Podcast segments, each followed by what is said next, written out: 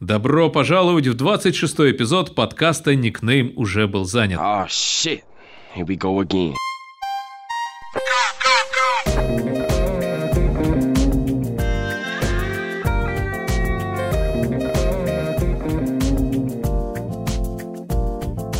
Вновь наши хриплые голоса прорываются сквозь мембрану ваших приемников. Их владельцы я, Морозов Иван и, конечно же, Андрей Пушкарев. Хоп, хей, ла-ла-лей. Мы рады вновь приветствовать наших слушателей. Привет, слушатели. Ну, Андрюх, расскажи, что у нас там сегодня будет-то? Ну а сегодня с моей стороны эпизод будет сериальным и утопичным, потому что я на правах настоящего диванного эксперта посмотрел и расскажу вам и тебе, Ванька, про Мгм. новый сезон «Двух холмов». Я От отечественного старта.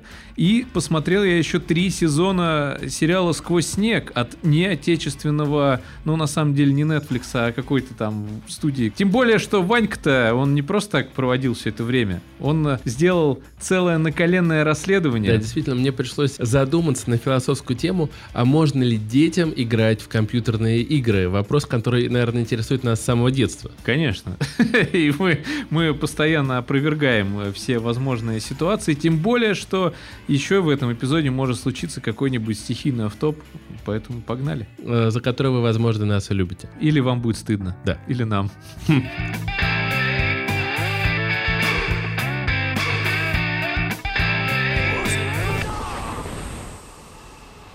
Тоже. А, Рубрика «Что ж?». Да, рубрика Что. «Где мы пропадали», мы завершили наше лето. А, кстати, спасибо большое компании Техносонус, которая производит лучшие звукоизоляционные решения, благодаря которой у нас есть а, отличная акустическая комната, в которой мы можем записать наш подкаст. Да, это, это очень ценно. Потому что писать в квартире, где нет продукции Техносонус на Да, и огромное время реверберации. обоев. Да, огромные реверберации. вот Эти все, вот все. Если вы вдруг что-то строите, обязательно приходите в компанию Техносонус по адресу Хорошевское шоссе 43. город Москва. И вы получите за те деньги, которые у вас есть, то, что вам вы можете себе позволить. Да, не, ну звукоизоляция на самом деле у Техносонуса хорошая, и ее не стыдно лишний раз порекламировать. Слушай, прости, раз ты заговорил о работе, я хочу не поблагодарить свою работу, потому что она ничем нам не помогает в сегодняшнем эпизоде. Является не спонсором и в целом ни- ничего полезного не предоставила. Так что не спасибо моей работе. Спасибо только Техносонус. Да. О, сейчас техносонское сердечко немножко растаяло. Ты скажи, а, Мы- и насколько я Э, знаю... Посмотри, Мошки, мы отработали все количество упоминаний Техносонус в этом эпизоде. Все 716 раз. 816 раз. 716 раз. Я, а, я У скажу нас разве разные что бумажки. У нас есть сейчас, вы не думайте, что я предал Андрея, но запущен еще один подкаст Ремонт Каст, и а, вы тоже, если вам не сложно, на него подпишитесь, и даже там нет столько упоминаний а, компании Техносонус. Как ты провел эти последние деньки лета и начало этой довольно пока холодной осени? Ну, последние деньки лета мы с тобой э, как раз записали 25-й юбилейный эпизод у костра, который, кстати, вышел, как мне кажется, весьма интересным, поэтому пр- прошу вас заценить, если вы до сих пор не заценили, нашу акустическую атм- атмосферу э, того, того выпуска. Что я еще? Ну, я монтировал его потом. Да, ты всегда говоришь, что я его монтировал, монтировал, а потом у тебя открываешь Steam, и там написано... 700 а, часов в чём? Да, 700 часов в Destiny за последние две Нет, ну, недели. я еще вышел на работу, и на самом деле мне было не- некогда У тебя была играть. депрессия? У меня была депрессия, постотпускная депрессия Да, классическая. я тебя понимаю. Да я Но думаю, меня все э, вот понимают. реально, насколько... И я- я завидую сейчас, знаешь, когда ты выходишь из, даже из длительного отпуска, ты немножко все равно завидуешь тем, кто уходит в отпуск в сентябре и октябре. Они потому что вот это начинается самая, самая жопень на работах, а народ потихонечку такой сваливает. Они, правда, генерируют эту максимальную жопень для тех своих коллег, кто отдохнул в период затишья, но тем не менее. видел просто, что у тебя Destiny 2, и ты... э, у- небольшая предыстория, которую я знаю, у брата Андрея. э, Брат Андрей давно создал клан, который называется «Замена слева». Да. Привет всем ребятам, оттуда мы их всех знаем. Да, и а, вот вы там возродили его, можно сказать сейчас, и вы опять начали бегать в эту несчастную Destiny 2. А, скажи, что... Вот я, я просто а, скажу, почему несчастный, почему у меня такое отношение.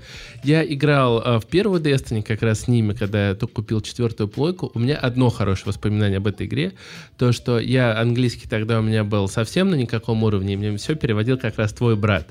И я помню, мы там одна из финальных миссий, мы откуда-то убегаем, и а, Серега, он начинает как Владарский такой, и он переводит типа, а, типа, беги там, хранитель, беги или гардиан, да, и я помню, и в конце там выбегает то ли из пещеры, то ли еще откуда, и длинная тирада от этого Распутина идет.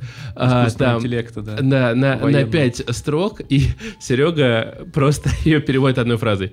Удачи. То есть, а, вот мои, в общем-то, прикольные воспоминания о Destiny. В остальном, а, я его не понимаю, что люди в нем находят. На мой взгляд, как лутер-шутер, Borderlands на две головы сильнее. Там есть какая-то конечная цель, которую ты можешь прийти и закрыть. И он веселее. А Destiny всегда был на таких серьезных щах, что, ну, не знаю, огромное количество вот этого лутерного, ну, назовем его неаккуратно, дрочего, а, ничем меня не предвещал. Вот что вы в нем Не- Не находите? предвещал тебя, Э, не не- не восхищал. Не восхищало, не да. давай. предвещал. Я понимаю, о чем ты говоришь в целом, и знаю, что ты являешься фанатом борды. Я, например, какую бы часть борды я не играл, она меня никогда не затягивала больше, чем на пару часиков, но не могу я просто. Да, кооператив прикольно, да, там довольно любопытный сюжет, но как раз вот этот настрой легкий, веселый, почему-то он меня никак не впечатлял. А Destiny это как раз тот самый вот этот эпик, причем э, эпический реализм это даже можно назвать так, потому что это моя любимая тема как раз так называемого sci-fi порно, когда тебе показывают абсолютно фантазийные выдуманные вещи на полных серьезных щах, ты начинаешь верить в это, и в целом эстетика Destiny, вот меня в первую очередь восхищает эстетика. Вот что я узнал на курсе геймдева, да, что есть несколько вещей, на которые распределяются основы геймдизайна. Это эстетика, механика, э, технология, что-то еще. Я не доучил, я пропустил тот урок. Атмосфера, сюжет. Не, не, не, не, не, не. А, да, правильно, контекст. Все правильно. Я просто все время забываю, как называется эта штука. Это четыре основные составляющие любой игры, которую выделил а, один умный му- мужчина, ге- геймдизайнер. Эстетика — это как раз та штука, которая отвечает за аудио и визуал. То есть это арт, это атмосфера, это твое собственное ощущение внутри игры. И она, есть технологии, да, это движок, какие-то решения, которые были приняты, механика, это основные игровые механики, мы понимаем. Ну а контекст это тот самый нарратив, когда речь идет о сюжете, о лоре, о прописанности персонажей и прочем. Так вот, вся Destiny, на мой взгляд, она существует для того, чтобы тебя восхищать этой эстетикой. Все, то есть пушки, описание этих пушек. Понимаешь, там я зашел сейчас, когда я в Destiny-то не так много играл вообще.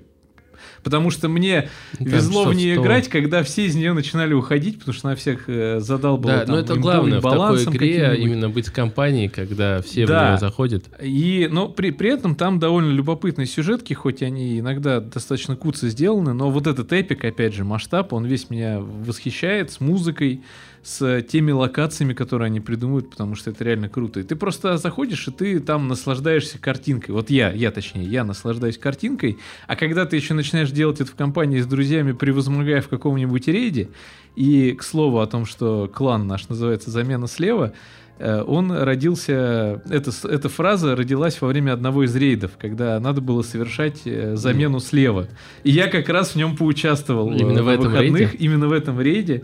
И, Его э, перенесли с первой Destiny во вторую, Да, да, да. и, мы- там вот эти порталы исчезающие. да, там какая-то, Там я забыл, как платформа. называется, я, я не настолько еще погрузился в Destiny, э, и не знаю, погружусь ли, но в любом случае эмоции того, что мы играем вместе, они клевые, вот и все. Я, я, под, я признаюсь, я потратил 2000 там с чем-то рублей на последние дополнения. А знаешь, почему все в него не захотели возвращаться, когда вышло это дополнение в феврале 22 года, по-моему?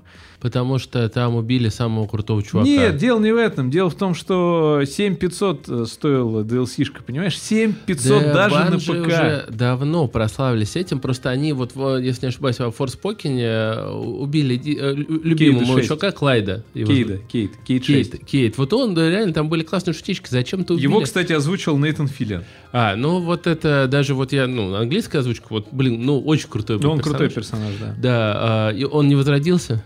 Ну, я думаю, что там еще все впереди, потому ну, в что общем, то, за 12 тысяч что рублей вы обещают- сможете узнать, возродился он в или нет. следующем году э, конец света, так сказать, э, будет довольно любопытная штука. Мне а, что еще не нравится в такой игре, ты вот то, про что ты правильно сказал, ты в нее поздно зашел, и даже И ничего тебя- не понимаешь, чего не те- у происходит. тебя даже если еще играют люди, они говорят, так, мы тебя сейчас быстренько либо протащим паровозом, либо вот это тебе не надо закрывать, вот это не так, у тебя самого исследования нет Да, мира, да, ты еще вот такая. это вот у тебя, ты там 200 лу- э, уровня, все вос- э, остальные там 20-тысячного, или там тебе лайт надо догнать, у тебя там какая пушка не падает, тебе говорят, все это отстой, там синяя, тебе нужна только фиолетовая неграмка.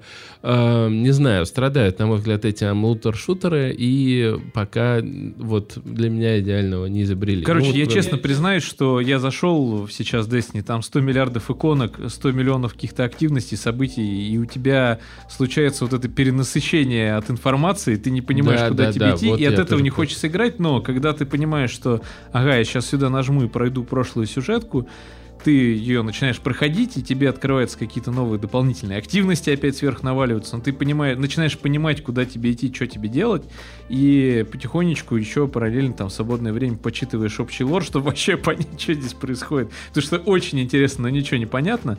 И в том числе такие ребята, которые по 1300 часов прово- пров- провели уже в этой игре, они тебе периодически могут подсказать и рассказать. Ну, это вот как раз, опять же, да, повторюсь, это очень наполненная большим количеством текста игра, и еще эстетически очень приятная. Это в первую очередь, почему я в нее играю. И стрелять мне просто прикольно, Ну, и все. да, я думаю, с Destiny все Про- понятно. прости, последнее, что я скажу. Я обратил внимание, э, что можно делать в Destiny.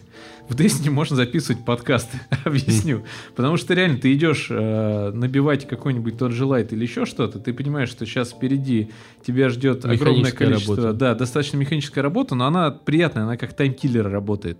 То есть ты бежишь, мочишь этих мобов каких-нибудь, игра тебя не напрягает, потому что у нее вот, когда ты в открытом мире мочишь этих мобов или какие-то обычные сайт-квесты, тебя там никто, ты не будешь превозмогать себя, и ты можешь спокойно с своим друганом бегать и просто о чем-то разговаривать.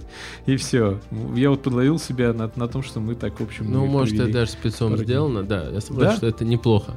Ты мне скажи, вот э, как раз ты там упомянул про курсы геймдева, на каком у тебя сейчас этапе, что ты уже сделал? И- Я ничего не сделал, я на этапе человека, который сидит на последней партии, э, вот Так. эта Камчатка, или как ее там называли, да, который и, и типа пьет коньячок? пьет коньячок, да, ни- ничего не делает, я просто гипер сейчас отстаю от того графика, который я себе наметил, и который указан в платформе, я уверен, что я его нагоню, это классическая тема, завтра дедлайн, и сегодня ты все это будешь делать, но я этот себе дедлайн его Ну, ты успеваешь давать домашки в срок? Понимаешь, там пока у меня была только одна домашка, я ее не сдал. Я рассказывал, что мне надо для домашки Ты пройти в Prey игру. играл ради нее? Не, не в Prey, в Wolfenstein. А, точно. А, Я решил, э, в итоге я сел делать по Wolfenstein и потом перечитал задание, там написано, вы только выберите наверняка самую любимую вашу игру. И я все нафиг удалил и, И поставил начал... Skyrim. Да, и начал делать все по Скайриму. И сейчас я уже закончил наконец-то эту первую домашку. Я ее все никак не могу отправить, потому что вот прям сегодня Google Диск жестко глючит, а мне надо передать по ссылке на Google Диск, чтобы это всем было доступно. И вот я в ближайшие пару дней эту проблему решу, но я, тем не менее, не стал прям уж супер сильно отставать. Это я первую домашку заруинил. А по, по срокам, наверное, хотя там никаких сроков гибких не указано, конкретных точнее, они, мне кажется, достаточно гибкие.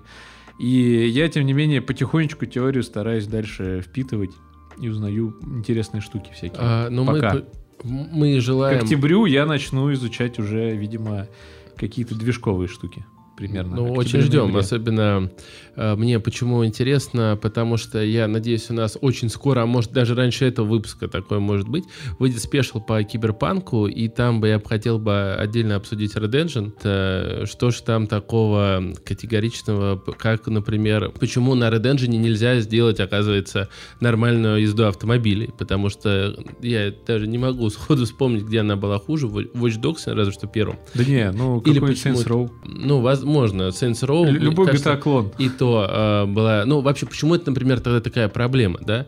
А, вот э, какие-то тонкости движка было бы интересно послушать, а я в этом, например, совсем профан. Да, я А, почитаю тоже. Желаем Попробую. Андрею обязательно а, закончить обучение, не бросать, держим за него кулачки. И у нас в студии подарок от компании Техносонус.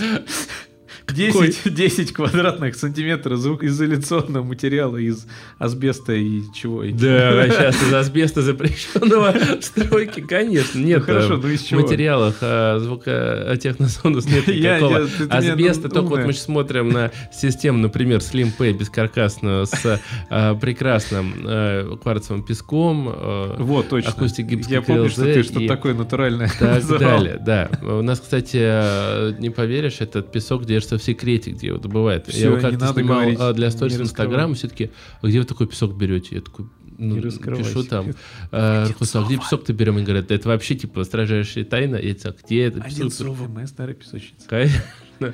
А, в таких-то объемах. Что еще интересно, что вот эти вот всякие, что еще интересно, это классическая случай, когда ты забыл. Ты знаешь, а что еще смешно? Да. Знаешь, очень смешно, есть такая смешная ситуация. Или вот, кстати, вот, а, Да, точно. А, друзья, а, мы не упомянули, мы обычно в начале об этом говорим. Обязательно подписывайтесь на нашу группу в телеге. А, Там у нас, кстати, есть сейчас вообще команда красавчиков наших редакторов. Спасибо ребятам, которые... спасибо Мы- Вове, спасибо Вове, спасибо Лехе, спасибо Лехе Лёхе. за то, что вы принимаете активнейшее, просто насколько это возможно, участие в постинге на в нашем телеграм-канале. Мы выбрали себе философию, давай немножко про нее расскажем. Да. Потому что вот есть подкаст, а есть телеграм-канал. Конечно, они друг с другом связаны, но телеграм-канал, э, ввиду засилия огромного на информационных пространствах игровых, киношных, гиковских, технологичных каналов, все постят какие-то новости. Мы хотим, чтобы это была чуть больше авторская какая-то история, чтобы каждый пост, каждый пост он и пишется отдельным человеком. Это начинает ощущаться. Сейчас мы потихонечку... Это не каждый просто вырабатывает- копипастинг какой-то. да, ка- каждый вырабатывает свой стиль, привносит что-то свое, и мы вас призываем. Заходите, смотрите, читайте. э, Есть любопытные штуки. И все это делается на голом энтузиазме. Абсолютно на голом энтузиазме. У нас есть даже фотка. Да. А, Да, в нашем редакционном чатике. А, Ну, двигаемся дальше. Как сейчас мы пишем этот подкаст. Это особенность. Почему он такой ламповый? Ты, Андрюх, сказал, что посмотрел там пару сериальчиков. Похоже, настало время. Да, давай перейдем на и к наш этой теме. Стол.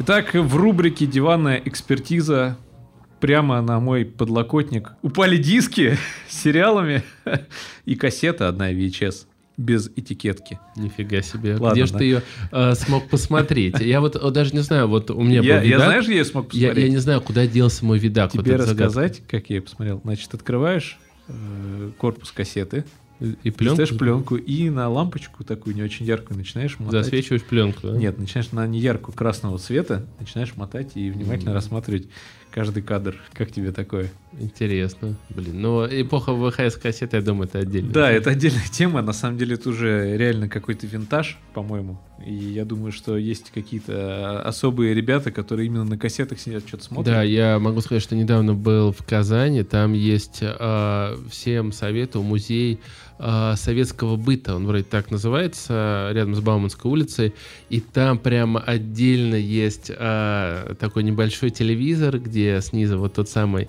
э, видак, там крутили тогда Терминатора 2, и ну, можно посмотреть вот другие вот эти всякие Брюс Ли, Джеки Чан, э, прям переносят это туда в эпоху, и знаешь, что вот особенного было, вот я считаю, в той эпохе? М. В том, что вот у тебя была кассета, и ты прям смотрел ее, так смотрел. Да, Не было ты- вот этого поверхностного просмотра, или там, Да. а ладно.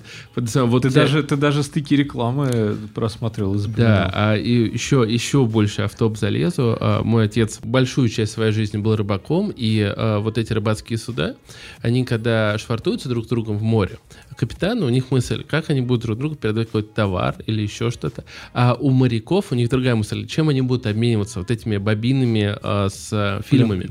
То есть там а, на бобинах были пленки. И вот когда они в какой-то момент за три фильма, они не понимали, почему так дорого, выменяли «Кавказскую пленницу», А, а, ну, надо понимать, что рыбацкое судно — это огромное количество мужиков, которые плывут.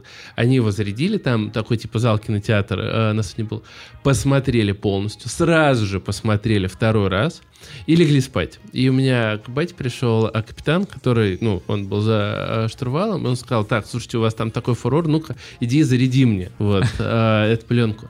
И они пошли, а там, естественно, не было никакой особой звукоизоляции, и через... И у меня батя зарядил, и сам сел смотреть, опять еще раз. И через две минуты все, а, опять полный зал. И они... И это был любимый абсолютно их фильм.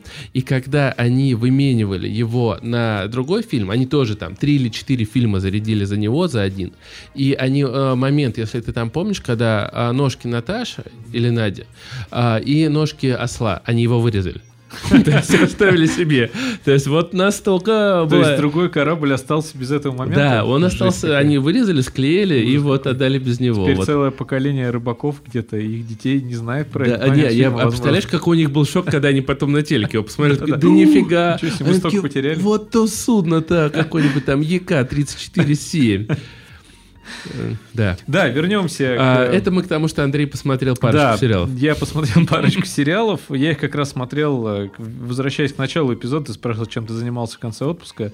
В конце отпуска я посмотрел э, сериал «Сквозь снег», а уже после, сейчас мы с женой посмотрели сериал «Два холма». И ты вообще имеешь представление о сериале «Два холма»? Да. Повторюсь, я... это отечественный сериал, платформа «Старт». Я знаю его логлайн о том, что там э, будущее, остались только, короче, э, женщины, мужчины живут в каких-то трущобах, благодаря этому у них такое хай-тек э, будущее, все максимально умное. Э, очень, его смотрел много моих знакомых, в сторис постоянно мелькал, многие рекомендуют, но, опять же, они рекомендуют так, типа, посмотреть и забыть. Но, типа, стоит mm-hmm. посмотреть. Да, но... Сам я до него не, не добрался. С чем у тебя ассоциируется название? Два холма? Да. Ну, наверное, с грудью женской. Да, и, в принципе, к этому мы и перейдем, потому что ты э, такой... Но если что, ты бы что не спросил, я бы ответил это. Я понял. Вот в том-то вся и фишка. Это, на самом деле, хороший нейминг. А, коротенечко, чуть пошире объясню про эту вселенную. А это реально, на самом деле, вселенная.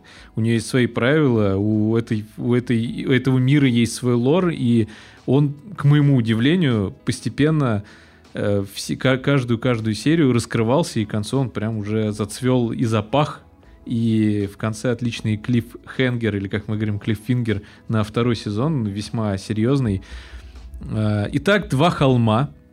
Это город в стране под названием Матушка Россия, потому что как иначе. Она так называется, Матушка, Матушка Россия? Россия. Страна mm. называется Матушка Россия, где царит полнейший матриархат. На дворе 2100 какой-то год. Э, женщины живут, э, как ты сказал, невероятный хай-тек, там будущее, у них эко-дома, их везде окружает э, голосовой помощник Лариса, она помогает им во всем. Мужчин и какого-либо секса у них нет в принципе, потому что это фу. Это, это все, знаешь, это, это примитивизм, это прошлое, поэтому везде рекламируется некий Ландыш 6S.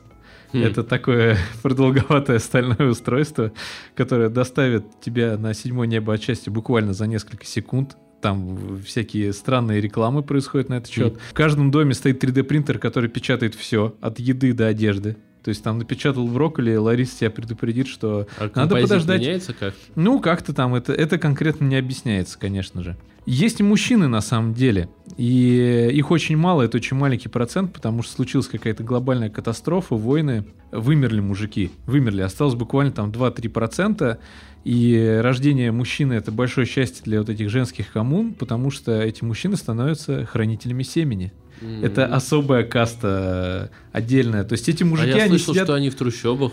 Не, слушай, я сейчас тебе все объясню. Э, они, эти хранители семени, они, знаешь, они постоянно э, сидят на каких-то обертываниях, им делают массаж всех вообще частей тела. Они э, играют в приставки постоянно, пьют смузи, отдыхают в бассейнах. Короче, они вообще не работают, то есть они их боготворят. Они практически боги, потому что они единственная надежда на продолжение человеческого женского рода. Угу. И рождаются ввиду каких-то там генетических изменений после болезни только женщины и девочки. Но рядом с этими эко-городами, а их много, как я понял, вообще всю эту, весь этот мир организовал, знаешь кто? Грета Тумберг. Нифига себе. Да, там все, это все объясняется на полностью на серьезных щах. И э, Грета Тунберг, она организовала матриархальный мир весь этот, и ей все поклоняются, есть площадь Греты Тунберг обязательно везде. Э, ни в коем случае женщины не могут даже, они даже если на, наступают на насекомое, или э, кому-то говорят, что ты там низкая или ты красивая, это считается харасментом mm. или абьюзом. И поэтому у них в их коммунах, вообще в их мире существует жесткая система социальных баллов. То есть, если ты что-то не то сделал, минус какое-то количество социальных баллов. Что ты сделал, молодец, тебя похвалят. Дальше это все выводит с того, что даже чтобы родить и стать матерью, это одно из самых почетных званий, потому что городами управляют матери города, такие мэр, мэрки. Ну, естественно, у них все, у них кофе это она, то есть mm-hmm. э, у них все, все на такое феминистическое, все абсолютно на женскую штуку заделано, потому что все, мужики задолбали, они тысячелетиями просто угнетали женщин, теперь они пошли в разнос. У них есть судейки, которые, ну, судьи, судейка, то есть у них все К, вот эти вот современные штучки из К, которые меня лично, mm-hmm. сорян, если я кого-то сейчас задену, меня жутко бесит эта редакторка, э, ну, режиссерка. Это над языком. Это даже не сколько издевательство над языком, это просто звучит как-то немножко неуважительно даже к самой профессии. То есть вот я скажу вот женщине, вы режиссерка, звучит как, знаешь, как, ну, как да. ты мужчинка. Mm. А, ты что такое вообще вот. Но неважно, это сейчас было в топ. Короче говоря, за пределами вот этого вот идеального общества, которое сбалансировано полностью, существуют дикие пустоши, которыми стали большие города, и в, на, в нашем сериале возле двух холмов находится некая какая-то там Москва и ближайшее Подмосковье, где живут приматы. Это как раз э, сколотившиеся в маленькие сообщества, успевшие когда-то сбежать от всего вот этого матриархального общества мужики, у них тоже есть женщины, они живут как в безумном Максе, то есть там у них максимальный раздрай, они решают споры с помощью битвы пощечин, хм. у них э, какая-то там все время жесть происходит, они еле-еле сводят концы с концами, зима для них это вообще самая жесть. И дальше я не буду рассказывать, как развивается сюжет, просто хочу познакомить. Главная героиня, ее зовут Рада Светлановна, по-моему, потому что в матриархальном обществе нет отчества, есть матчество, что, в общем, весьма логично. Это на самом деле очень прикольно и угарно, потому что там какая-нибудь Ольга Юльевна, вот такие mm. вот какие-то конструкции. Но главная героиня ее зовут Рада, она учительница, ей, она молодая, она молодая, абсолютно молодая, вот буквально она только-только перестала быть подростком, потому что ей 50 лет, потому что все в этом мире живут по 200, по 300 лет. И Нифига мать, себе. которой там 100 уже с чем-то, она объясняет этой ради, что вот тебе всего лишь 50 лет, тебе скоро там пора рожать, скоро вот надо становиться матерью, участвуй в лотерее, накапливайте баллы, тебе надо набрать там 40 тысяч баллов, чтобы купить себе возможность забеременеть, какие-то такие штуки, и она везет э, свой класс. Ты, я правильно понимаю, что ты уже начал какой-то конфликт обрисовывать? Я хочу, да, объяснить просто, что происходит дальше по сюжету. Она приводит в, к Москву к приматам, где случается некое нечто, и два мира этих сталкиваются, соприкасаются, потому что они друг от друга максимально всегда были отдельные. В матриархальном обществе рассказывали о том, что там вообще приматы, это вообще обезьяны, просто они там mm-hmm. какашками кидаются, пиписьки друг другу показывают, убивают там вешают друг друга, казнят. А с другой стороны рассказывали, что это вообще там супер пафосные люди, и вообще к ним лучше не приближаться, они там нас уничтожат, заберут в плен, будут там опыты проводить. Главного героя зовут Гера. Я это припас на самый конец, чтобы ты впечатлился тем, как поработали сценаристы. Кстати, сценаристы, как казалось, мужики в основном. Mm. Короче, главный герой Гера э, и его дед дед, у него, его опекун это дед, такой, знаешь, э, хипстер э, в шапочке с дредами, варит самогон, и э, знаком с героем начинается с того, что он ищет кабель для материнской платы, чтобы запустить комп деда. И mm. когда они запускают, там врубается такая супер стоковая заставка винды какая-то на рабочем столе, типа там, знаешь, песок какой-то, ну, да, море, да. и дед сидит, и он видно, что он лет сто не видел рабочий стол, такой, рабочий стол, папки, и Гера ему такой показывает, дед, а это что за папка? Ведьмак 3. Он такой, Ведьмак 3. Хм. Это величайшая игра. И я тебя назвал в честь главного героя. Геральт из Ривии. С таким, знаешь, прям, как это как мы, если мы там выживем через сто лет, да, случится какой-то жуткий апокалипсис, мы увидим этот Ведьмак, мы увидим там какой-нибудь киберпанк, Скайрим, что угодно, мы будем с таким же придыханием. Это вот достояние прошлого. В общем, они этот комп устанавливали, чтобы в том числе поискать порнуху, естественно, у них там ничего не получилось. Я к чему? Э, послушал пару каких-то подкастов, некоторых там, например, не занесли Они э, рассказали про этот подкаст, э, как полностью вообще кринжовая, Про стыдная, да, простите, да, полная стыдная тема, вообще просто жуть какая-то. И я вначале вообще отказывался смотреть этот сериал. Мне жена предлагала, тоже говорил, вот, мне рекомендовали, классный сериал. Я прочитал логлайн, который указан на кинопоиске. Идеальному женскому обществу угрожает свободолюбивый мир мужчин-дикарей. Фантастическая матриархальная комедия. После вот такого описания мне вообще не хочется смотреть сериал. Я хотел его, я пытался его скипнуть максимально. Мы запустили первую серию, я залипал в телефон. И что я хочу сказать? На самом деле это довольно жесткая утопия с, э, про реально жесткий тоталитарный мир, который подан через э, призму вот этих розовых очков, потому что чем дальше показ серии, она, да, они все легкие, они смешные, веселые, но ты понимаешь, на самом деле, какой-то ужас и жесть, то, что там происходит, и тебе, ты начинаешь понимать, что этих бедных хранителей семьи, которые ходят леют, на самом деле просто доят, и они для них просто как коровы, чтобы они получили биоматериал, чтобы они могли продолжать свой род. Это мать города, это вообще какая-то тоталитарная тетка, которая там что-то устраивает. Ты постепенно начинаешь это все понимать, и при этом это все навалено ворохом просто каких-то кринжовых ситуаций и шуток, но из-за того, что этот мир работает именно по вот этим правилам, он существует именно так, ты в него веришь. Он, он вообще абсолютно идиотичный, потому что, ну, как бы город два холма, там вот это вот все, хранители семени, все клянутся на каких-то яблоках, Грета Тунберг вообще главное. То есть это, знаешь, как анекдот школьника, который Ну вот да, решил да. сочинить такой немножко пубертатный такой, с- с- ду- дурацкий, вот эти вот какие-то шутки Это, знаешь, на грани. серии иногда хочется сохраниться и сделать Жириновского президента. Это настолько вот все плохо, что очень хорошо. Это вот та самая фраза, которая сюда отлично подходит. Ты начинаешь верить в этот дикий мир, еще раз скажу. И он тебя почему-то захватывает, тебе становится интересно, что дальше по сюжету. Да, там не, не везде какой-то супер масштаб используется, но все смотрится причеснен... причесано, красивенько, Я думаю, ты аккуратненько. скажешь сейчас причестненько. Причесненько, я А, хотел, да, Мне вот сказать. интересно, я, ну вот, э, я не считаю себя, э, как называют мужчин, которые женщину где-то, антифеминистом, скажем Ну так, да. да. А, но все равно, вот э, я понял, про что ты говоришь, вот от этого сериала прям пахнет феминизмом таким большим. Да, Как- но он, как он, в итоге? он он, э, понимаешь, то есть э, такое ощущение, что сериал написан в противовес всему, что происходит. К нам льется западного рынка сериалов, когда вот реально совсем жесть. Я не буду говорить, что везде, конечно, жесть, везде есть где-то повесточка, еще что-то. Но тут, знаешь, такой внутренний ответ, который никто, кроме нас, не увидит, и от того он э, с- ну, он, он поэтому, может быть, и работает, потому что надоело просто вокруг, когда тебе все это на серьезных щах показывают, а тебе здесь показывают какие-то серьезные... Утрированно. Есть над чем задуматься, да, потому что там есть и серия, где они там выборы демократические устраивают в мире вот этих приматов в Москве. То есть там есть над чем задуматься, есть аллюзии на какие-то современные реалии, вообще мировые, внутренние какие-то, еще что-то. «О дивный новый мир», если кто смотрел фильм, читал книжку, это вот примерно похожая ситуация.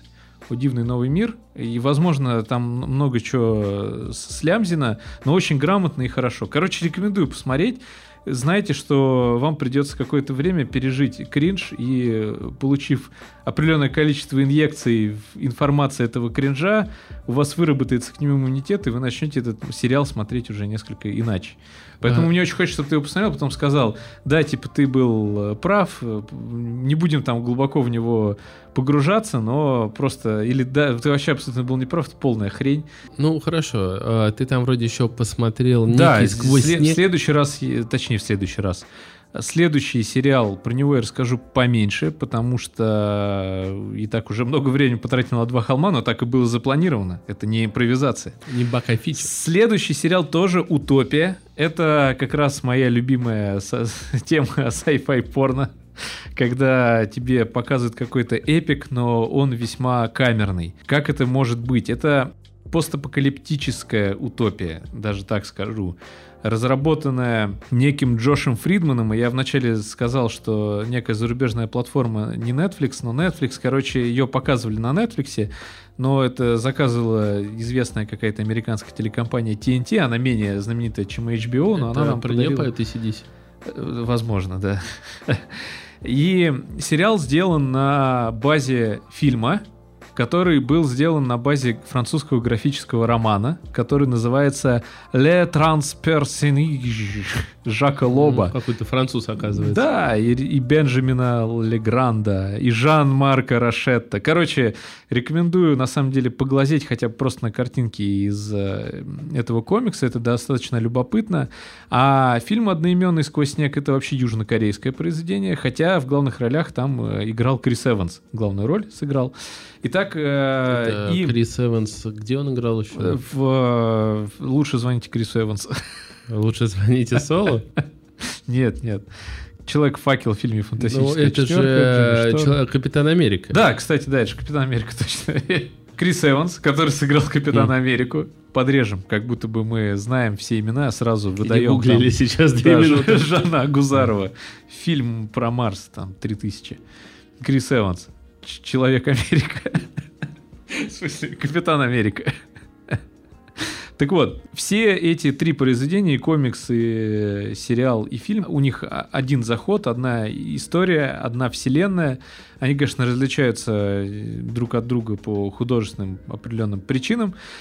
Поэтому расскажу про Вселенную. Вселенная здесь э, выглядит так. Мир, глобальное похолодание, на улице минус 170 с чем-то градусов, планета Земля, наша матушка планета, Земля, наш шарик стал просто безжизненным э, холодным комком льда, летящим сквозь космическое пространство, и единственные выжившие люди — это некий поезд, который э, растягивается на тысячу с чем-то вагонов. Огромнейший поезд. То есть представь себе поезд шириной такой, как, ну, даже не, не сколько квартира, а прям такое нормальное какое-то помещение, ну, не знаю, актовый зал пусть Мгм. будет. У этого поезда есть жесткая иерархия от последних вагонов до первых. Первый вагон первый класс, как э, везде происходит, как РЖД, знаешь.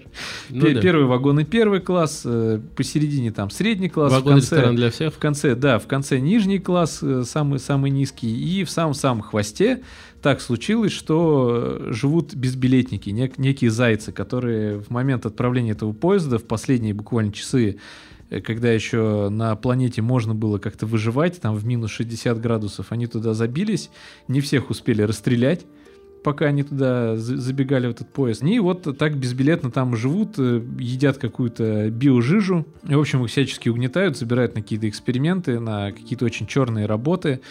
Э, Почему это утопия? Потому что тут явное деление на классы, и каждый класс выполняет какую-то свою функцию. И самая главная фишка, что весь этот поезд построен неким миллиардером по фамилии Вилфорд. Это его корпорация. Она понимала, что впереди нас ждет глобальное похолодание, поэтому он придумал концепцию.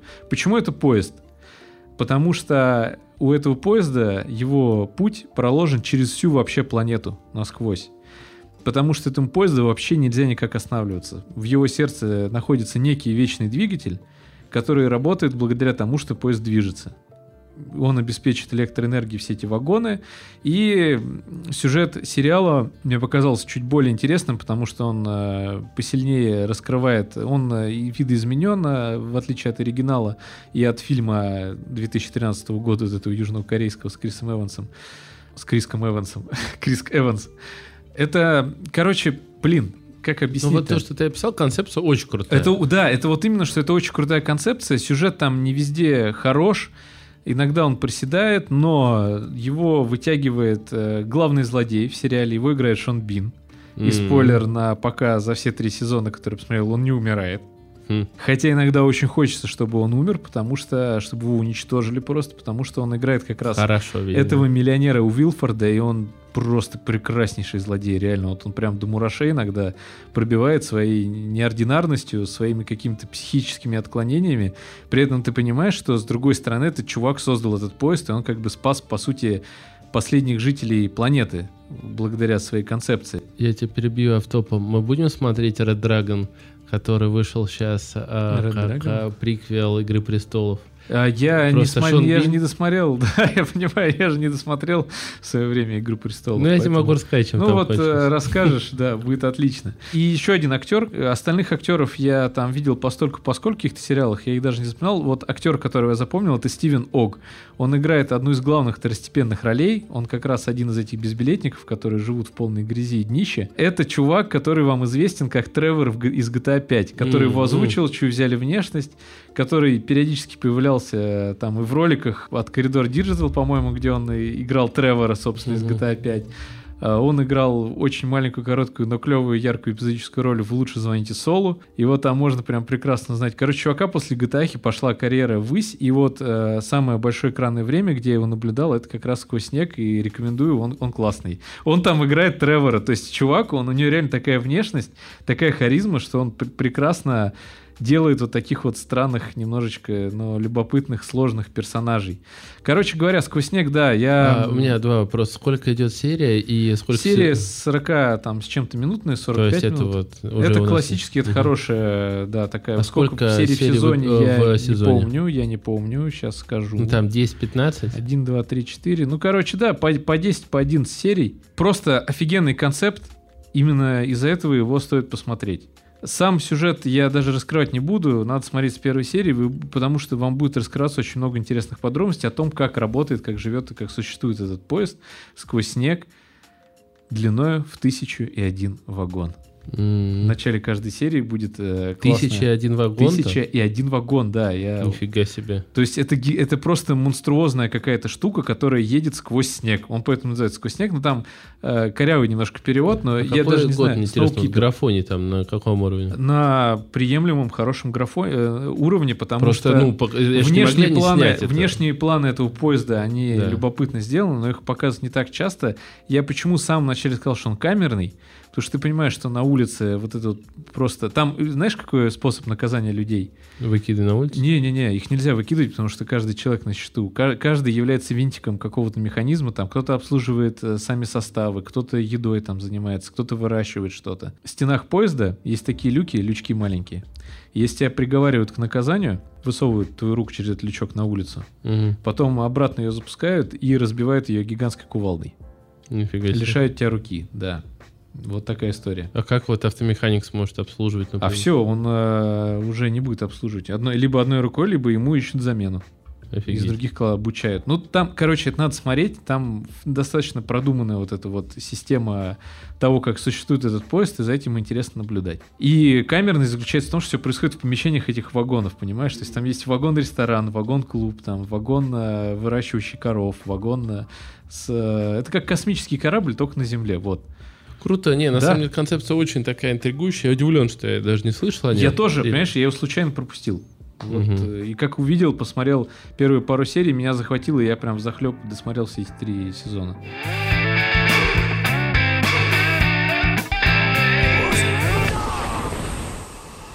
Я тебе скажу, знаешь что?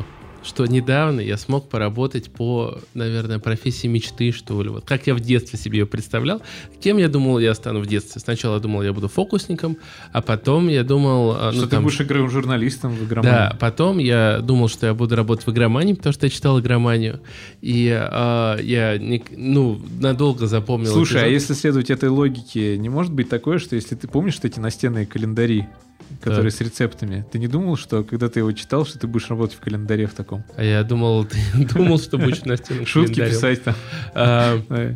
Не, 4 просто, декабря. а, я помню, как вышла GTA 4, а у меня тогда а, сестра, она, ну и брат, они были в таком возрасте, то есть это- им там было 21, наверное, 22, вот, их еще игры интересовали, но они уже были в таком возрасте, ну, сам понимаешь, помнишь универскую жизнь, Да, особо некогда. не до этого. И у меня сестра спрашивает, Ванька, что там написали в э, игромании? И ее муж, будущий, говорит, «А, возможно, когда-нибудь мы спросим у него, типа, Ванька, что ты там написал-то в игромании про GTA? Но этому уже вряд ли э, суждено э, Мы, кстати, ждем Алексея Макаренкова. Хэштег. Да, каждый день. Каждый Эм, день, да. С утра Неважно, когда он придет. Я дверь открываю, а нет, там просто курьер. И э, также я думал, я буду консультировать людей, наверное, по играм, как игровой эксперт. И вот э, моя девушка тут недавно, она меня попросила позвонить и переубедить ее племянника в том, чтобы брать не PlayStation 4, а Xbox. Э, Series S. Я, во-первых, был удивлен, что моя девушка все-таки такие познания. Наш подкаст проходит не зря. Действительно. Ну, мы поставим ей 5 в четверть. Да, э, глупо брать э, прошку.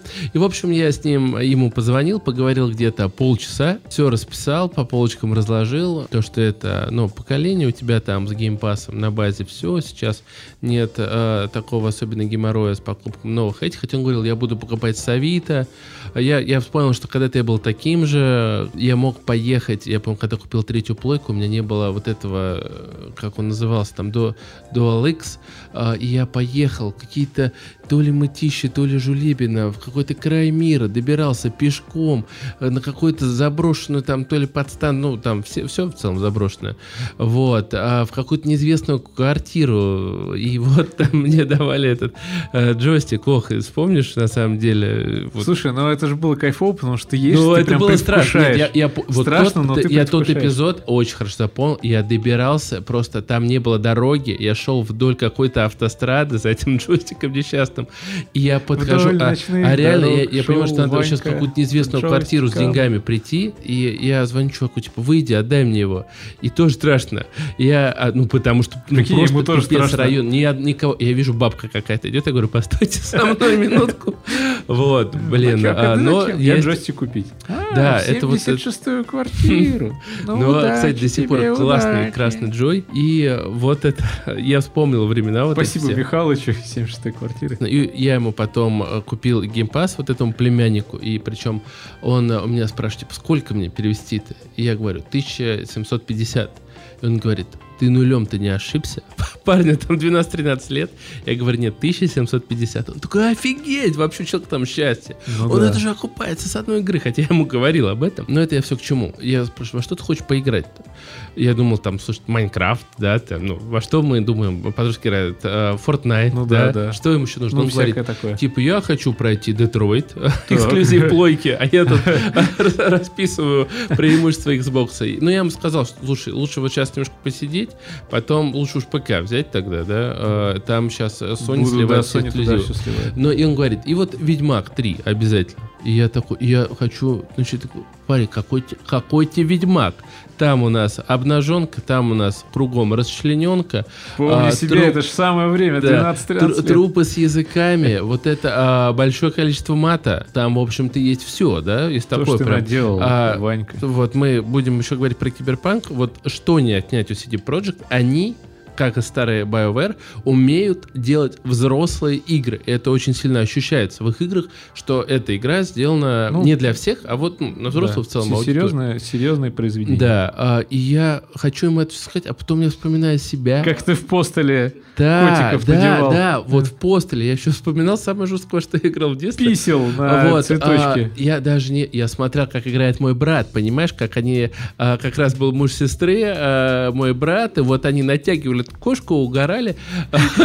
Странно очень звучит из контекста, особенно люди, которые, наверное, не знают а, особенности игры Postal 2. Основные механики. Да, а, можно сказать, что там был, мягко говоря, это игра, в которой можно было обоссать других людей, да? Ну, опять же, та же GTA, которая была, ну, ну она всегда была. Я, тебе скажу, сейчас знаешь, чем я занимался в третьей GTA? Вот когда вот это вот все. Просто ходил и Да, ходил, бил людей и катался на крышах а, а, автомобилей. Понимаешь, есть нюанс как раз касательно серии GTA и даже того же Postal. Уж первый Postal это вообще просто супер криповая штука. Ну, это изометрия там была первая. Дело Postal. не в том, как она исполнена, дело еще в том, что там происходило в этой игре. Там это, это лютая какая-то просто фантазия маньяка. Ну, это, и разрабы... это и была игра про маньяка. Да, и разрабы пытались это сделать так, чтобы ты понял, насколько это все жестко и хреново-то на самом деле. То есть есть материалы, почитай, они рассказывают про разработку, почему они сделали игру такой, почему они там какой-то саунд определенно выбирали, почему им должно было казаться, что это все там Интересно, я не воспаленный знал разум, а, да, главного героя на самом деле все проецировался, что там происходило. Я бы не хотел в него поиграть, я когда почитал внимательно про Postal, я не, не хочу первый даже пробовать. И да и во второй я сейчас даже не вернусь, даже просто чтобы поугарать. Тогда это было весело, но ты вспомни просто визуал и настрой и GTA, и Постела второго.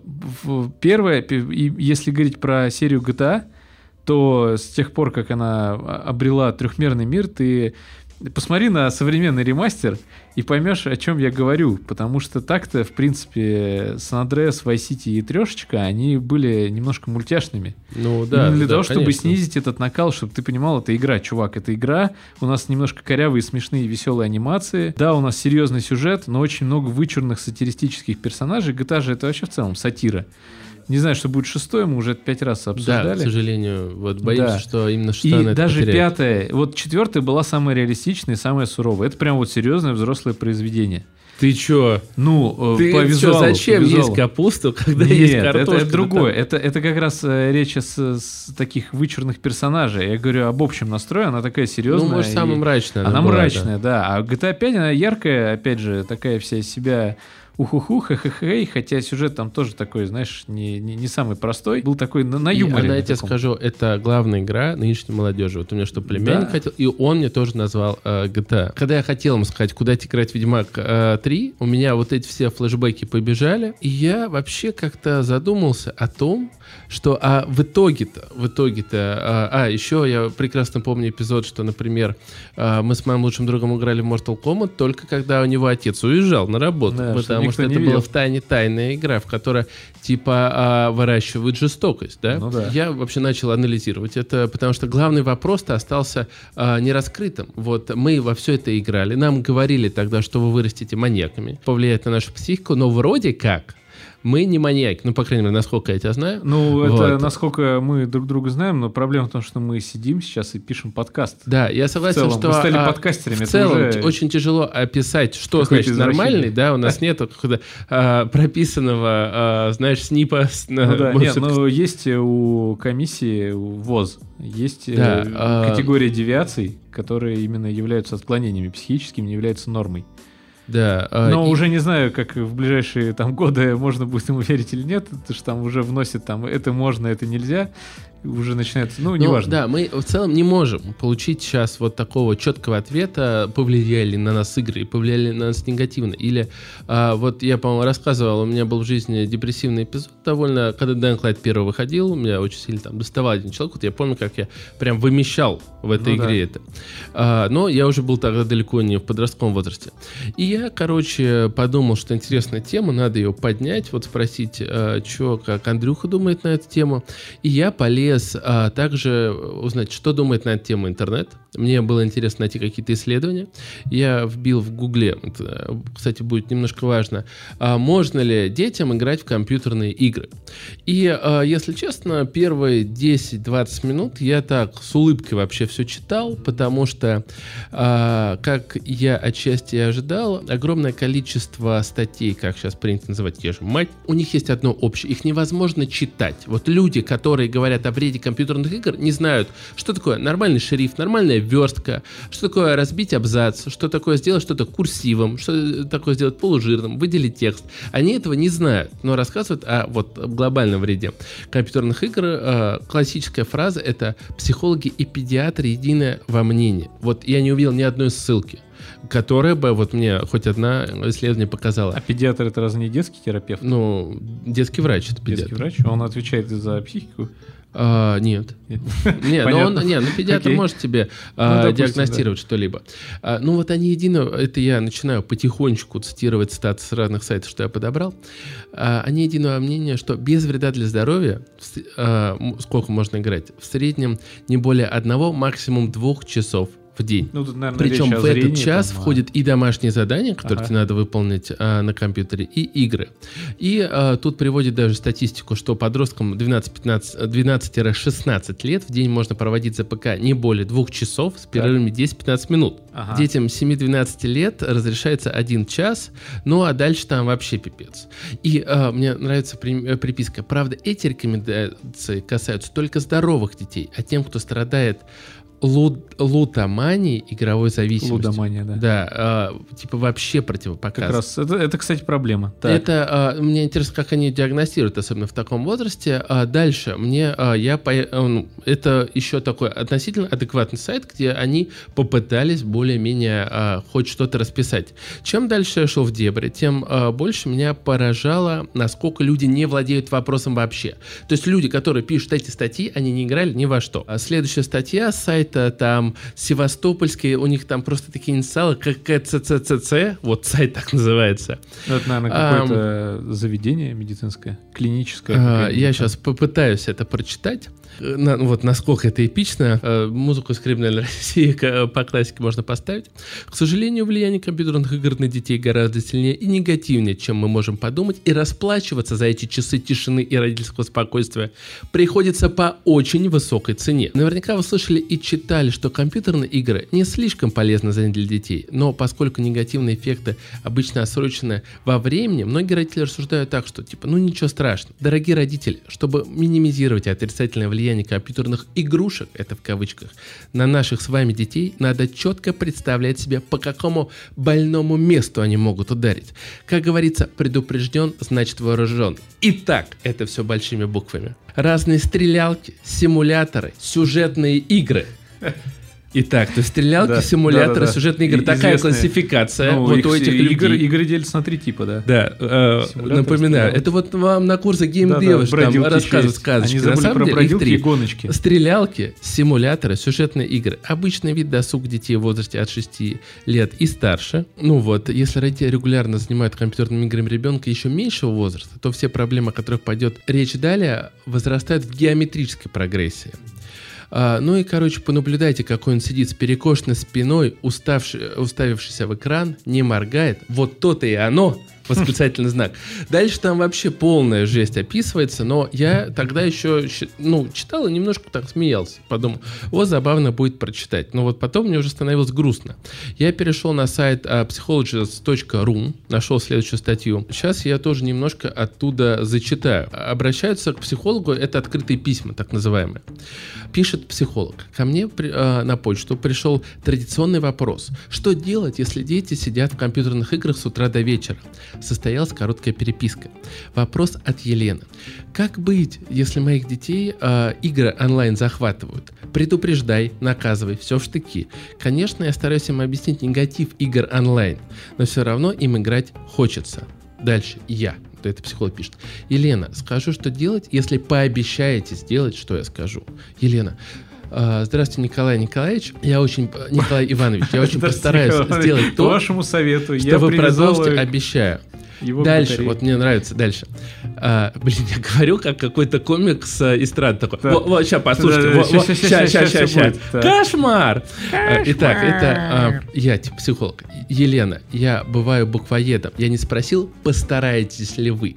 Я спросил, сделаете ли вы. Стараться сделать очень разные вещи. Давайте договоримся, что вы сделаете, не просто постарайтесь. Дальше я кратко опишу, что он э, говорит. Николай Иванович? Да. Первое предупреждение. Увижу вас в компьютерных играх, лишитесь компьютера. Второе – реализация.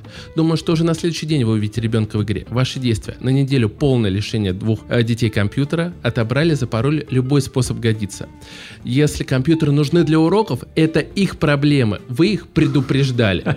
Вот это просто десяточка. Мне нужно... Э, это, э, я представляю, как ты в школу придешь, и тебя спросят, а что ты не сделал задание по информатике? Да. А мне запаролили, и вот я должен крутиться как хочу. Мы, мы делали вот э, на компах много чего. Да, кстати. то есть вот, и это, блин, типа серьезный сайт. Третье. Через неделю компьютеры возвращаются, но за будущие проколы вырубаются снова. Он вырубаются. То есть человек пишет двумя строчками ранее, я буквоед, извините меня вырубаются снова на короткий срок, на день или два. Вот такая схема приема горького лекарства. Четвертое. Когда дети поймут, что воевать с вами бесполезно и начнут вести себя прилично, вы можете им разрешать играть в компьютерные игры после того, как они сделают все уроки и строго определенное время. Какое тут решайте сами. Сделайте, сообщите о результате. Я уже вот от этого гестапо ну, немножко ну, прохренел. Да. Дальше я увидел ответ. Через полгода пришел ответ. Здравствуйте, Николай Иванович.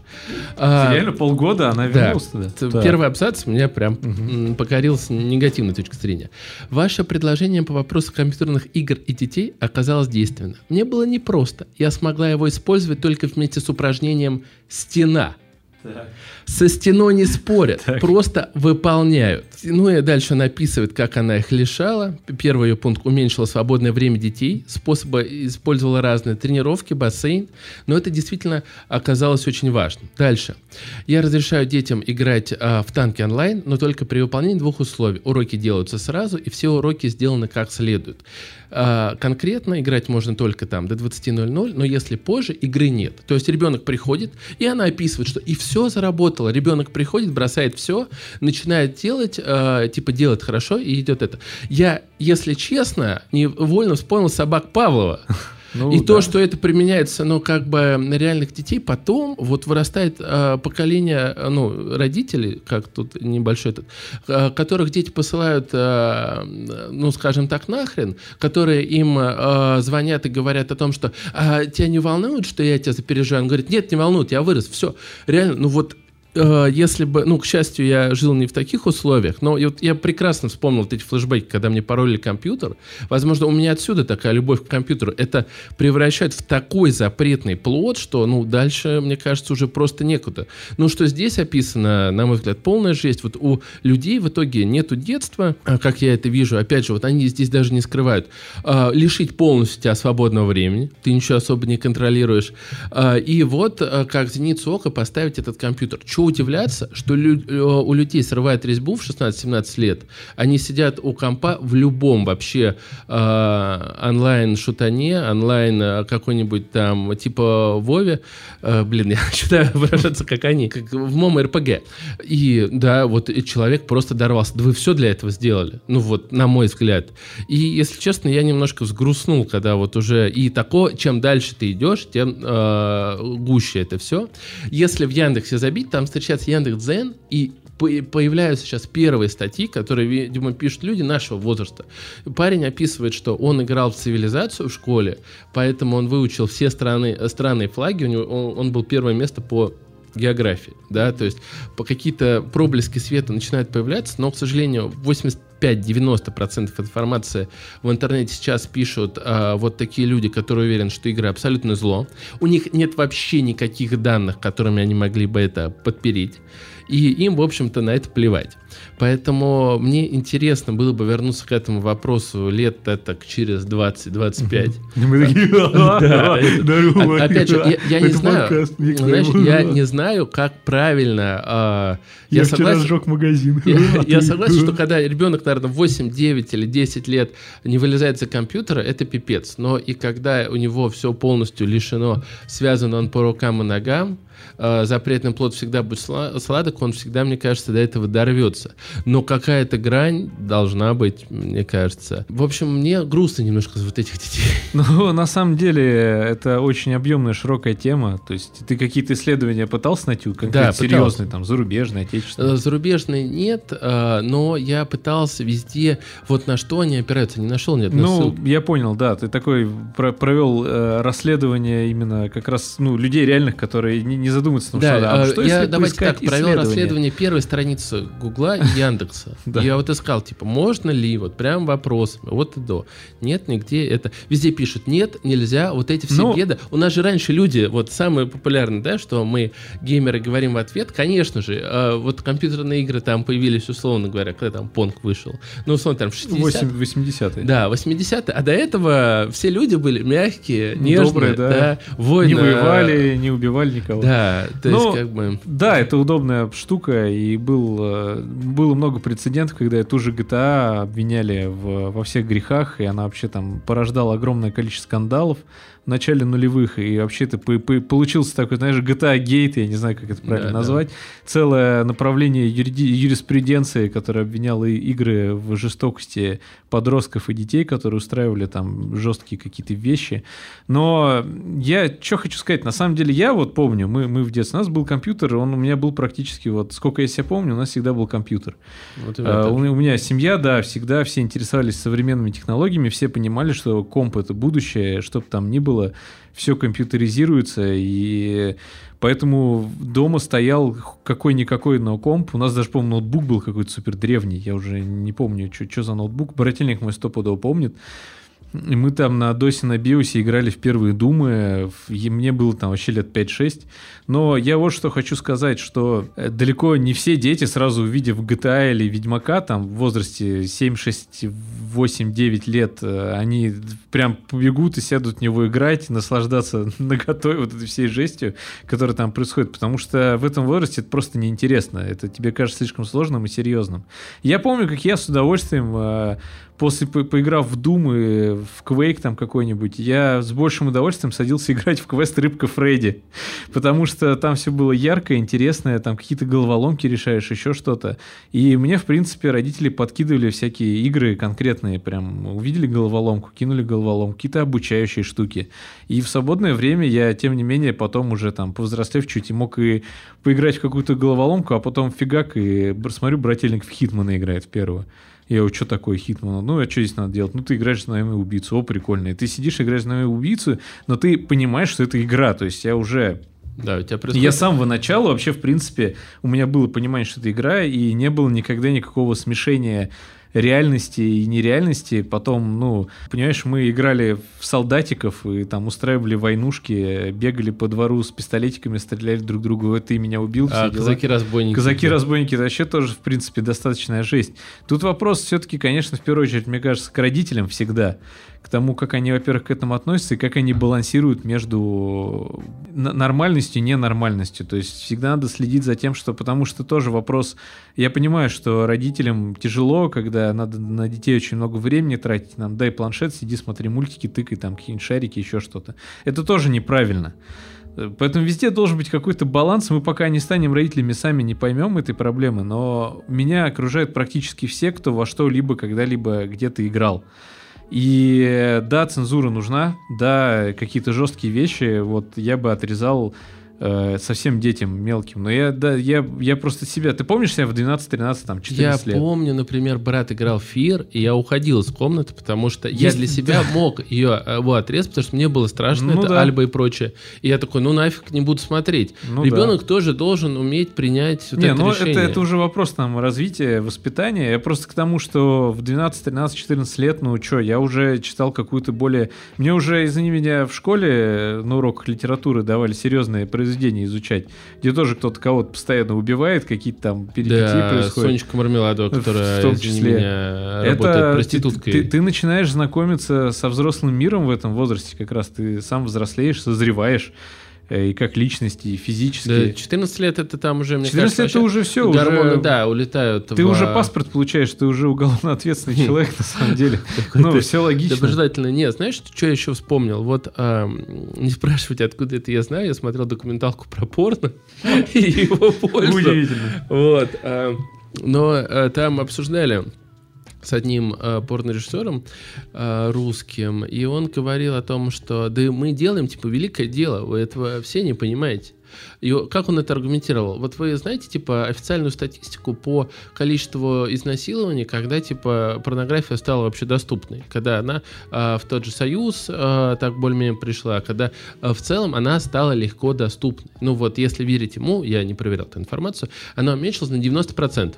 Почему? Потому что люди могли и какие-то свои... Где-то московский портхаб сообщает. А люди какие-то свои сексуальные фантазии, они могли э, увидеть, удовлетворить таким образом. И судя уж особенно по количеству сейчас, сейчас особенно разных поджанров, удовлетворяет вообще всех. Какой.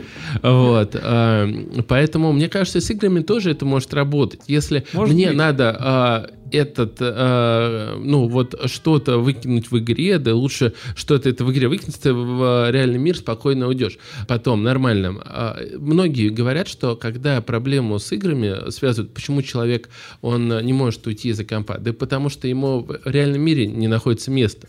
Может Потому быть, что, да, да он а, не социален и еще что-то. Вот, и э, я абсолютно представляю, как такие люди могут быть не социальными. Вот, а, ну, я а, просто очень люблю футбол, и огромное количество... А, вот я смотрю футбол с третьего класса, мне 10 лет.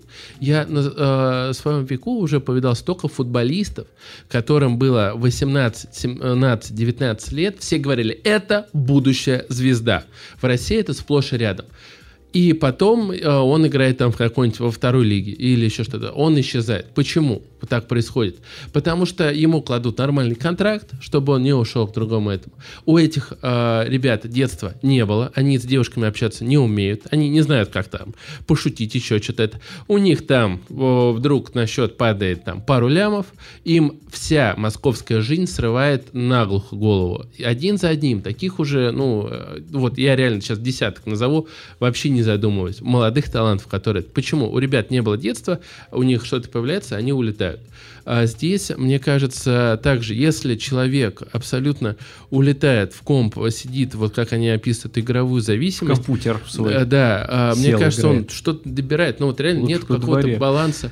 Когда 28 у тебя а, вот этих доп. занятий, у тебя в понедельник бассейн, во вторник кружок по вышиванию, в среду как там быть юным пионером, Блин, в четверг как поесть микросхемы, а, в пятницу еще что-то. Ты, а, у тебя еще 28 уроков, я прекрасно помню свою школу, где у нас ну, было да, 6 да, уроков, 2 факультатива. Уроков.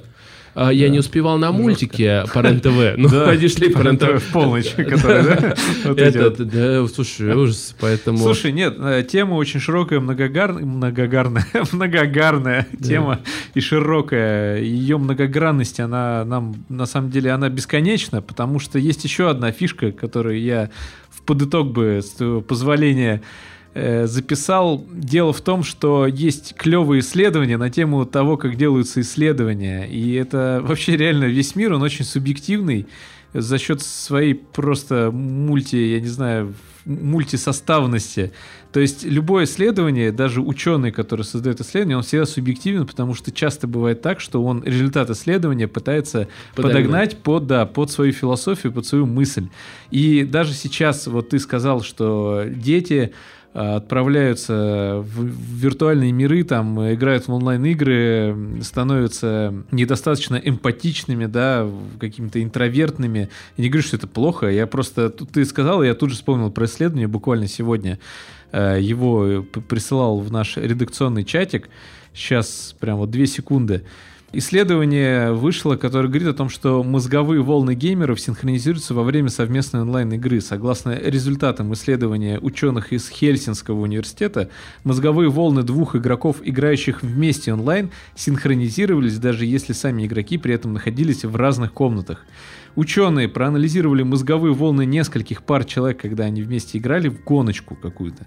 Причем оба игрока находились в этот момент в разных комнатах, как, собственно, они и заявляли в начале. И проанализировав эти самые волны, они узнали, что у них происходит синхронизация в альфа и гамма диапазонах, и это приводит к повышению производительности внутри игры. То есть они более производительны, чем если бы они играли поодиночке.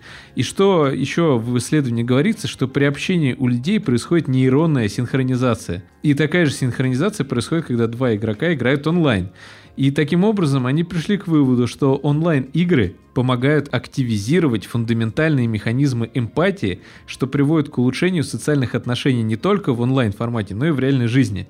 Это я к чему? К тому, что можно находить и сразу там цитаты про Доку 2, как там кровь, кишки и прочая фигня, можно тут же в ответ найти противоположное исследование, найти другое. В этом споре никакой истины на самом деле-то и не родится. Она просто для большинства адекватных людей будет очевидно, что игры на самом деле это не зло, но всегда найдется какая-то каста людей или кто-то будет лоббировать какие-то свои интересы, которые будут говорить, что нет, вот ты вот сидишь там, и потом будут появляться вот эти вот э, олдскульные психологи современные психологи. Я по работе часто общаюсь с психологами, когда хм серьезно, когда мы там какой-то сюжет, да, составляем, и вот ты реально можешь позвонить трем психологам, по одному вопросу у каждого будет, естественно, свое мнение, и он его подтвердит какими-то исследованиями, какими-то функционалами. Кто-то будет все время проводить ассоциации с приматами и обезьянами, кто-то будет говорить о том, как работает, там, не знаю, какой-нибудь гипоталамус и мужичок. И все их мнения будут иметь абсолютно четкую точку зрения, она будет казаться тебе подтвержденной. Мы даже про игры делали сюжет, и там один психолог сказал вот ровно вот это вот олдскульное мнение, что игра это вот все это вот такое вот не очень хорошее лечение, особенно если человек не может себя остановить. И ты как бы, ну он прав, ё-моё, он прав. Но с другой стороны, ты понимаешь, что, блин, а я вот могу просидеть 6 часов и через час пойти делать какую-нибудь умную вещь. Я не пойду на улицу там орать на всех или разбивать Но, скорее всего, не пойду. Да, скорее всего, не пойду. Вот и все. Поэтому многогранная широкая тема. Если вдруг нас слушает какой-нибудь человек, психолог, который Да, или отпишитесь в психиатр, нашем телеграм-канале да, напишите нам, было бы интересно развить это в отдельную тему, в очередной раз поговорить о том, а, насколько злые игры, но то, что ты заинтересовался вопросом именно про детей, это круто, потому что не зря же существуют возрастные рейтинги, их надо соблюдать, мне кажется. Не, я, знаешь, в я вот, случаев. если для себя, для себя, Да. я пришел к выводу, что, наверное, правильно вот там сказать как-то, ну вот, все-таки я считаю, когда ты что-то прям жестко запрещаешь, только увеличиваешь интерес. Не, я, Я, не- слава богу, знаешь, почему я не курю?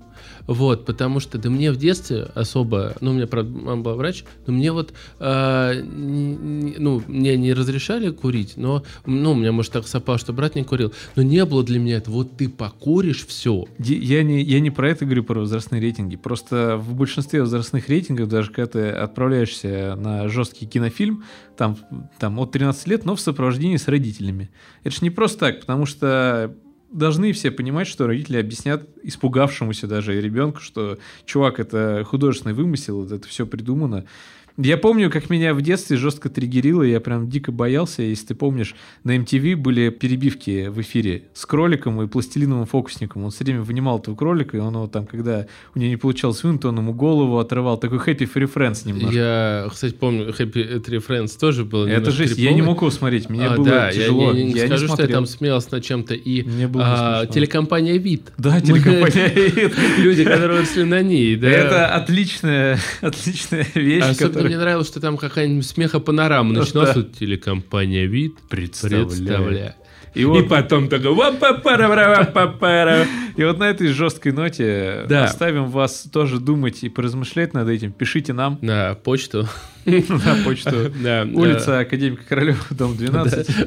Это со своей Академик Учитывая, как мы преподносили эту тему. Ничего интересного нет.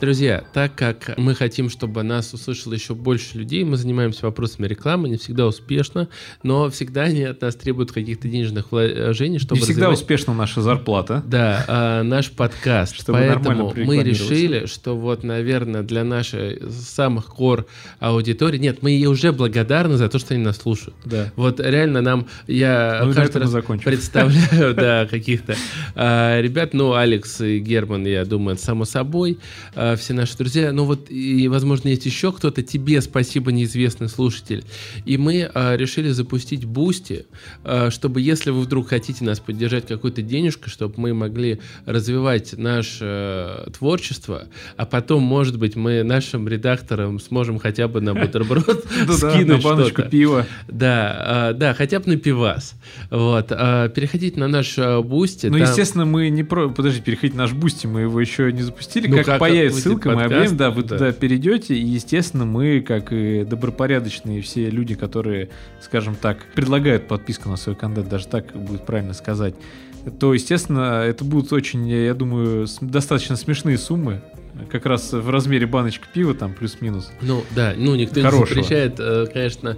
а, не, миллион смешное. скинете, я только рад буду. Вот, а, мы постараемся придумать какую-то... Мы, я не люблю, когда я ущемляю, знаете, но нищеброды, которые нас тоже слушают, вам, конечно, привет, но так мы любим Не-не-не. так подписчиков. Нет, мы всех любим одинаково, но для тех, Какие-то уровни задонатил- подписки и бонусы и фишечки мы обязательно Да, они у нас мелкие такие. разрабатываются. ништячки обязательно придумаем, чтобы мы вам лишний раз могли сказать спасибо. На сегодня мы с вами прощаемся. С вами были Иван Морозов. Андрей Пушкарев. И знаешь, что самое интересное? Что?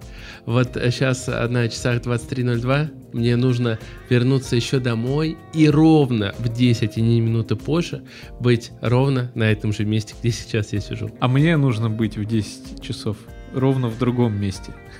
Ну, тоже как сидеть как штык. Что тут скажешь? Таков путь.